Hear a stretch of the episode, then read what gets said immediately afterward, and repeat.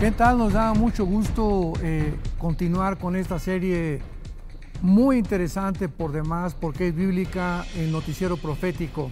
Y pues vamos a iniciar una serie también titulada acerca de los ángeles, porque el mundo está cada día más interesado en el ocultismo, en la astrología, el esoterismo, los fenómenos ovni también, y todo el mundo está preguntándose si realmente existe un mundo invisible que trasciende el mundo visible a nuestro alrededor.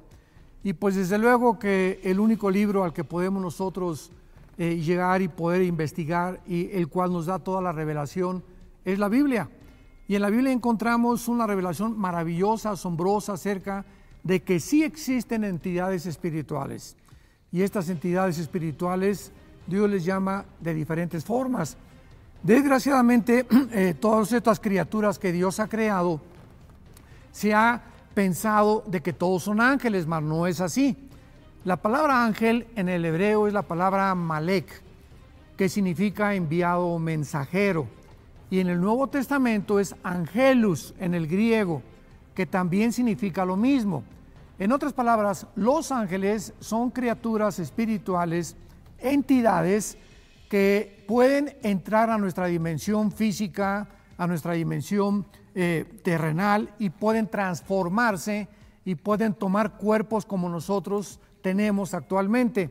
Ellos pueden también participar de alimentos, esto es increíble, y ellos pueden al mismo tiempo desaparecer del mundo en que nos encontramos.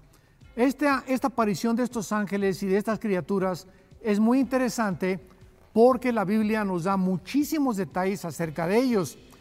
Por ejemplo, vemos nosotros que aparte de los ángeles, también existen una organización de estos ángeles y están todos bajo el control de un querubín caído llamado Lucifer. Y tenemos entonces que Lucifer, que significa el portador de la luz, es el jefe de todas estas criaturas y todas estas entidades espirituales que no todos, insisto, se llaman ángeles. Tenemos, aparte de esto, que la organización que se menciona en el libro de los Efesios, capítulo 6, versículo 12, dice así, no tenemos lucha contra sangre y carne, sino contra principados, contra potestades, contra los gobernadores de las tinieblas de este siglo, contra huestes espirituales de maldad en las regiones celestes, o sea, que trascienden completamente el planeta Tierra.